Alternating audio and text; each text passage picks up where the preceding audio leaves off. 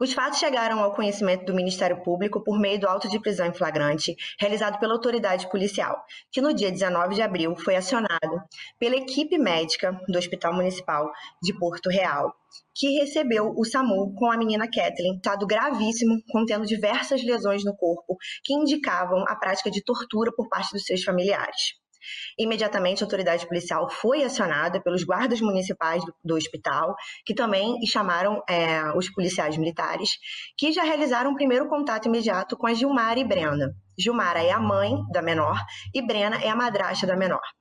Já no hospital, Brena e Madrasta não negaram nenhum dos fatos. Elas assumiram que é, realizavam é, é, lesões corporais da menor com intuito de, meramente corretivo. Esse foi o primeiro fato que chegou à autoridade policial.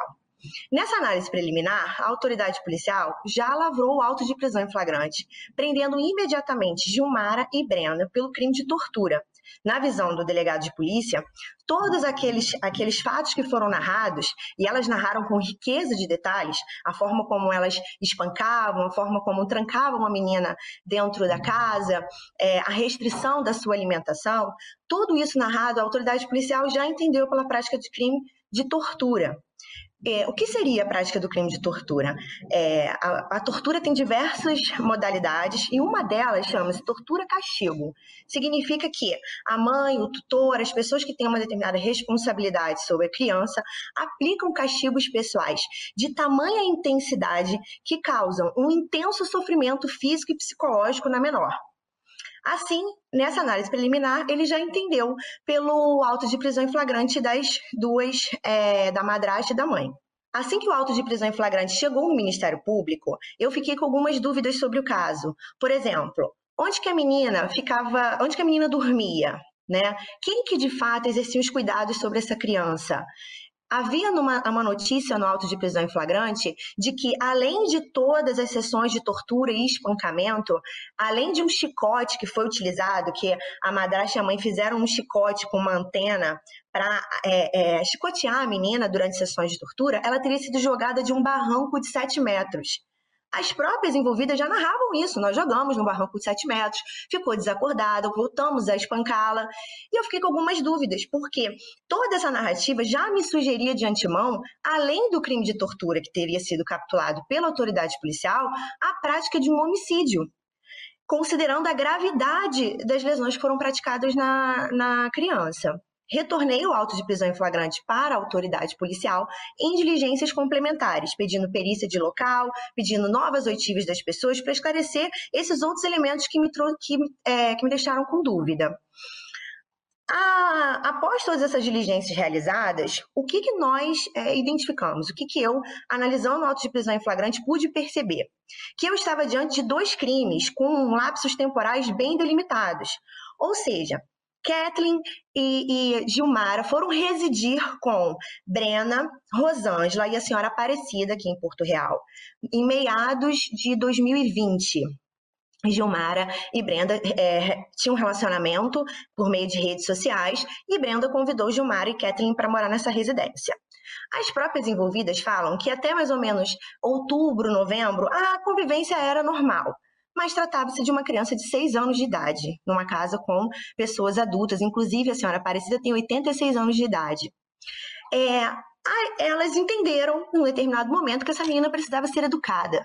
E aí, elas não falam exatamente a data, a partir de dezembro de 2020, essa menina passou a ter a sua liberdade de locomoção restrita ela passou a ficar dentro de um quarto com essa senhora de 86 anos, onde ela só poderia sair desse quarto para ir ao banheiro defecar, nem urinar, porque a urina deveria ser feita na roupa ou no chão do quarto.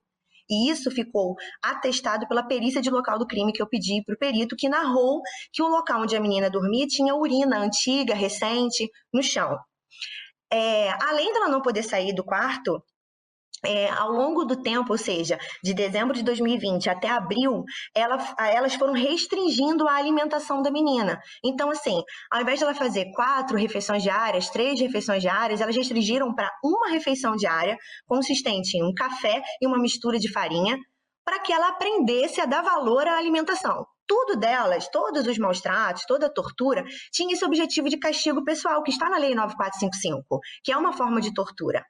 Aliado à restrição de liberdade, à alimentação uma vez ao dia, ela sofria constantes é, agressões físicas.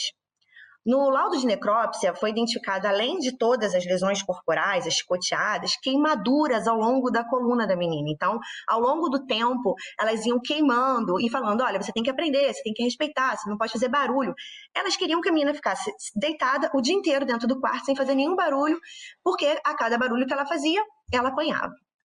Uma parte importante que eu gostaria de destacar nesse ponto é que eu pedi para ouvir os vizinhos, porque eu queria saber por que, que isso nunca chegou ao conhecimento do conselho tutelar, das autoridades policiais. Uma vizinha próxima disse que nem sabia que morava uma menina lá, porque elas, elas tampavam a casa com um, plástico preto para ninguém saber quem é que estava morando dentro daquela casa. Então, e elas falavam que nunca tinham nem ouvido um choro de criança, porque elas aumentavam o som quando iam bater na menina. Então elas só escutavam, os vizinhos só escutavam barulho, todos ficaram surpresos, dizendo, olha, nem sabia que morava uma criança aqui, estamos chocados.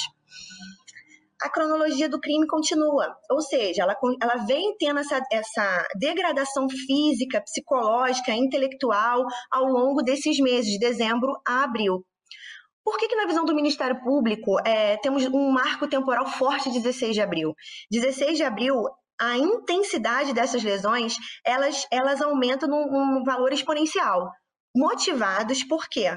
Porque a menina teria bebido um copo de leite é, sem autorização. Quando ela foi ao banheiro defecar, ela desesperada pegou leite, bebeu e derramou um pouco de leite no chão.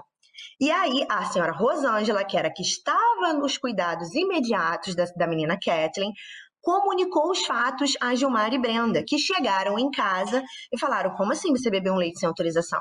Então, você vai começar a apanhar.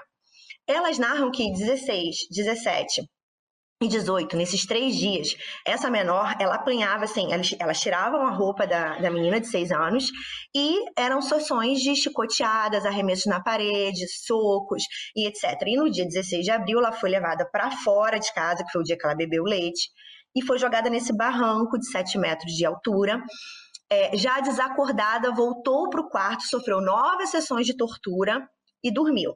No dia 17, é, ela estava acordada à noite, a menina. E aí elas falaram: ah, ela precisa apanhar mais para dormir, porque ela só dorme quando ela apanha. As duas, Gilmara e Brenda, foram lá, espancaram ela novamente e colocaram ela para dormir. E no outro dia seguinte, mais uma sessão de espancamento. No último dia, ou seja, do dia 18 para o dia 19, ela já não, ela já estava é, agonizando. A senhora Rosângela, que era a mãe da Brenda, que morava nessa casa, comunicou o fato a Gilmar e Brenda, dizendo: olha, ela está agonizando, eu acho que a gente tem que chamar algum socorro, ela não está mais falando, ela não estava mais respirando. E decidiram chamar o SAMU. Mas antes do SAMU chegar, elas combinaram uma versão para falar para o médico, porque a menina estava completamente machucada. E a versão foi que ela teria saído de casa brincando e um pedaço de mourão, uma estaca, teria caído nela, causado a lesão na cabeça.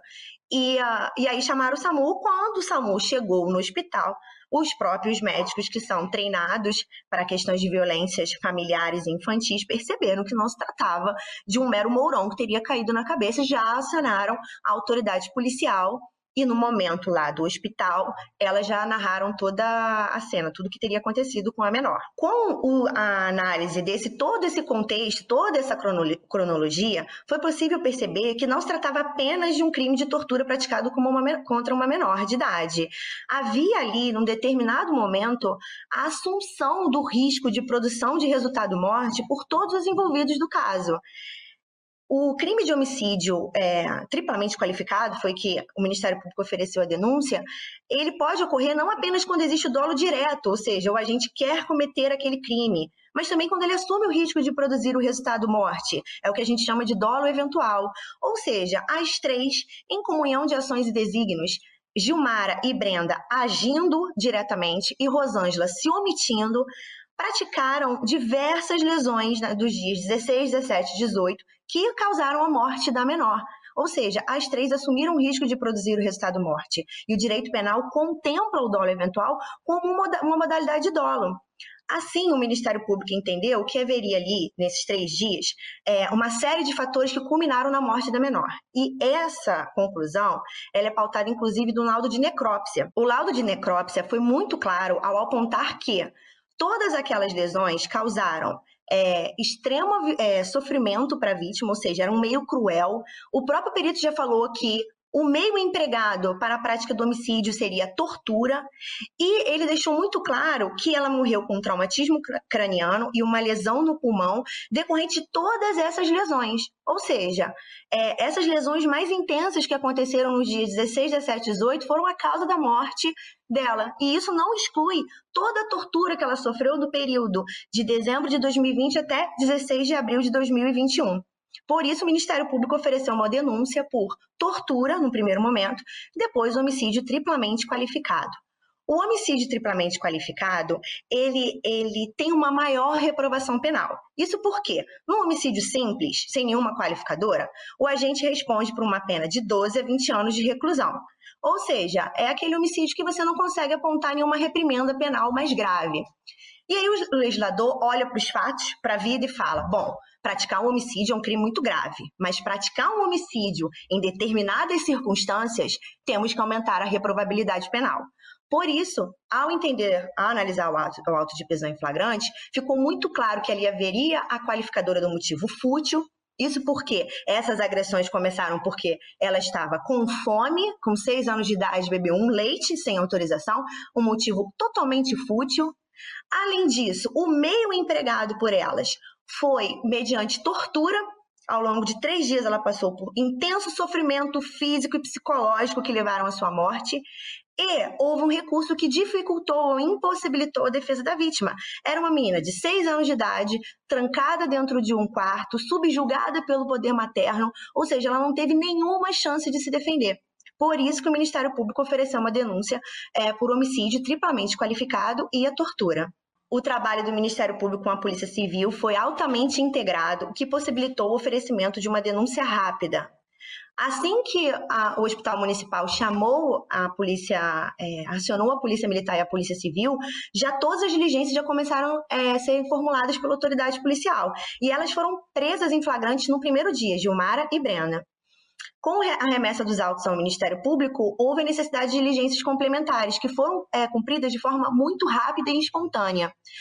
O próprio PRPTC, que é o posto regional de polícia técnica da região, no dia seguinte já foi à casa, já realizou toda a perícia. Eu recebi as fotos é, da cena do crime, da casa, recebi as fotos do barranco. Tudo isso, toda essa agilidade na, na polícia técnica, na polícia civil é, e no próprio Ministério Público possibilitou um oferecimento de uma denúncia rápida. Cabe destacar que nesse meio tempo, ou seja, do período que ela foi hospitalizada até o período do término das investigações, ela ela veio a óbito, o que possibilitou a realização do laudo de necrópsia, porque até então ela estava hospitalizada no CTI o laudo de necrópsia ele deixou mais claro ainda o que, que aconteceu naquela casa, é, porque já que o corpo deixou todas as marcas. Assim, considerando todo o término da investigação e todo o trabalho realizado pela, pela Polícia Civil, o Ministério Público ofereceu a denúncia. As denunciadas Gilmar e Brena estão presas, estão presas em flagrante delito desde o dia 19 de abril, e a, a, a acusada Rosângela foi presa no dia do oferecimento da denúncia por parte do Ministério Público. Cabe destacar que a acusada Rosângela foi denunciada por, ser, por ter sido é, qualificada como uma garantidora. A omissão dela, na visão do Ministério Público, é uma omissão penalmente relevante. Isso porque o Código Penal ele elenca algumas pessoas que elas têm o dever de agir. Entre elas está a mãe, a madrasta, que já tem uma capitulação simples, uma capitulação legal. Mas todo aquele que de qualquer outra forma assume a responsabilidade de evitar o resultado também pode ser qualificado como garantidor. Essa senhora, a senhora Rosângela, ela morava nesse imóvel, ela era proprietária deste imóvel, ela dava alimentação para essa menina Catherine, ela auxiliava nos cuidados da menina, obviamente na supervisão é, da Gilmar e da Brena, ou seja, ela estava inserida nesse núcleo familiar. Então, ela tinha o dever sim de agir em relação a essa menor, mesmo não sendo parente imediata dela. O Código Penal ele amplia as formas de garantidor. Isso é muito importante ser destacado. Na visão do Ministério Público, a omissão dela foi sim penalmente relevante, por isso que ela não respondeu apenas pela omissão de socorro, como tinha colocado o delegado no primeiro momento. O Ministério Público é, capitulou nos mesmos crimes de Gilmara e Brenda, né? É, cabe destacar também que assim que Rosângela foi, ela foi presa, ela foi encaminhada para audiência de custódia e ela está presa preventivamente.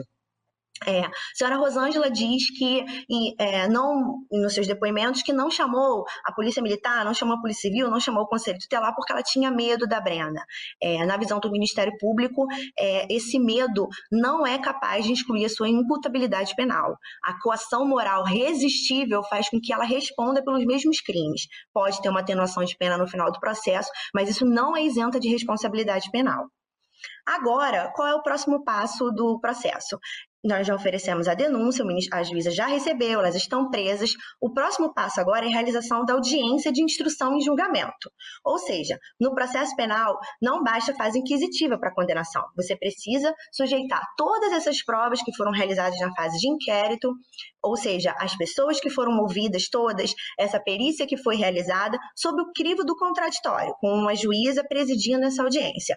Todas essas pessoas serão ouvidas novamente para analisar a possibilidade de delas serem submetidas ao tribunal do júri, ao tribunal popular. Para que exista decisão de pronúncia, é necessária a presença da materialidade do crime e dos indícios suficientes de autoria. E isso, na visão do Ministério Público, vai ser corroborado durante a instrução processual. Agora, o que o Ministério Público luta é para que seja garantido o devido processo penal, o contraditório e a ampla defesa, para que a defesa formule é, a justa defesa das acusadas, mas, na visão do Ministério Público, há elementos mais que suficientes para que as três sejam submetidas ao tribunal do júri, que aí já seria uma próxima fase. Na visão do Ministério Público, esse crime aconteceu porque a, é, a rede de proteção não funcionou. Ou seja, é, estamos até lançando um projeto na comunidade, juntamente com o Conselho Tutelar, para divulgarmos mais a possibilidade de que as pessoas, ainda que de forma anônima, ainda que de forma reservada, possam, por meio do Disque 100 ou por meio dos canais, junto com a Polícia Militar, a Polícia Civil, narrar crianças em situação de sofrimento. Não só crianças, mas como idosos, qualquer pessoa em situação de vulnerabilidade, as pessoas podem comunicar, podem e devem comunicar a rede de proteção. No caso da menina Kathleen, nós, nós nós visualizamos uma falha na rede de proteção. Ou seja, esse fato não chegou ao Conselho Tutelar, obviamente porque houve uma artimanha, houve um combinado desenvolvidas de esconder a presença de uma criança dentro de uma casa. No entanto, se a própria Rosângela ou se alguma outra pessoa soubesse dessa possibilidade de realização de notícias de forma anônima, talvez esse crime poderia ser evitado, como outros crimes. Então, na comarca, nós vamos implementar essa ampla divulgação, é, além do que a mídia já divulga, é, dos canais para serem realizadas as notícias notícias de lesões a interesses de crianças, adolescentes e idosos.